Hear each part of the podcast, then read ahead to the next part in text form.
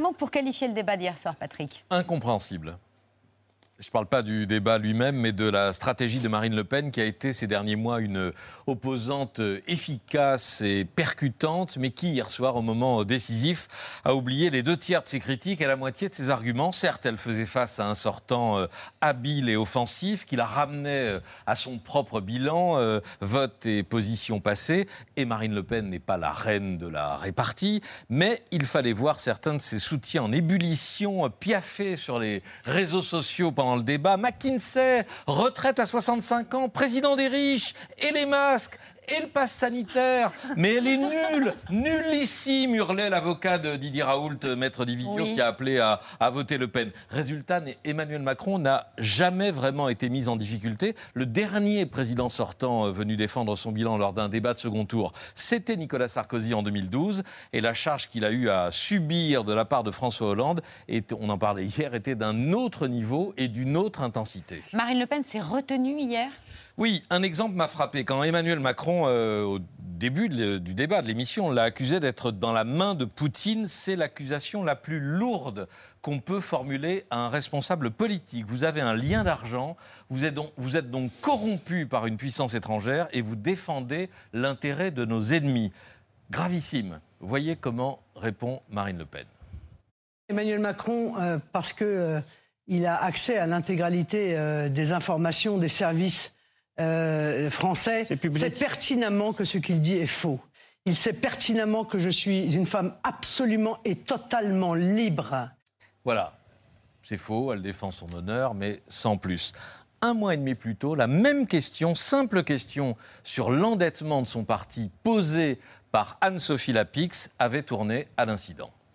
Est-ce que vous comprenez tout de même que euh, votre euh, question est un peu infamante? Pour nous. Parce que vous mettez en cause notre indépendance. forcément. Parce que quand on met en cause l'indépendance d'un dirigeant politique patriote comme je le suis, je trouve ça infamant. Je vous le dis avec solennité, avec simplicité, mais je trouve ça infamant.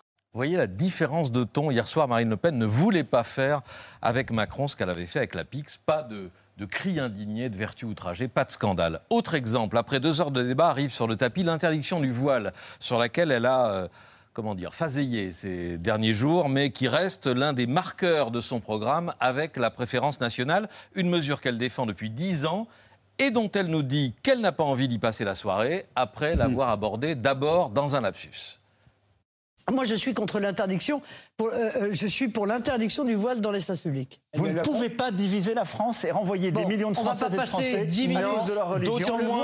Il y a un sujet qui est sujet d'immigration dont on n'a pas parlé et c'est bien dommage. Voilà, bon, on va pas passer des minutes, ça suffit comme ça. Après ce lapsus qui dit à quel point elle ne veut plus effaroucher personne. Elle voulait faire présidente. Surtout faire oublier le désastre d'il y a cinq ans, effacer l'image de ridicule de 2017. Donc faire présidente peut-être, mais sans le devenir, parce qu'à 4 jours du premier tour, quand vous avez 10 points de retard dans les sondages, ce n'est pas en visant le match nul à la télévision que vous pouvez espérer l'emporter. Je ne suis pas dans la tête de Marine Le Pen, mais il est probable qu'elle avait déjà intégré l'idée d'un deuxième échec inéluctable face à Emmanuel Macron et qu'il valait mieux s'effacer de cette façon plutôt que dans le désordre et l'agressivité d'une Ségolène Royal face à Nicolas Sarkozy en 2007 ou d'une Marine Le Pen version 2017. Un dernier mot sur ce débat? Oui, en forme de mea culpa à propos de la réalisation télévisée. J'ai cru hier soir à un retour en arrière. Vous en avez parlé, j'avais compris que les plans de coupe seraient parcimonieux. Ce fut tout le contraire. Didier Froli, euh, qui était aux manettes et qui a souvent été ici euh, à la régie de, de C'est à vous, a pu multiplier les plans sur l'une et sur l'autre. On n'a donc rien manqué et on n'a pas manqué, on manqué aucune des expressions ou des mimiques d'Emmanuel Macron qui ont fait ensuite le bonheur des réseaux sociaux.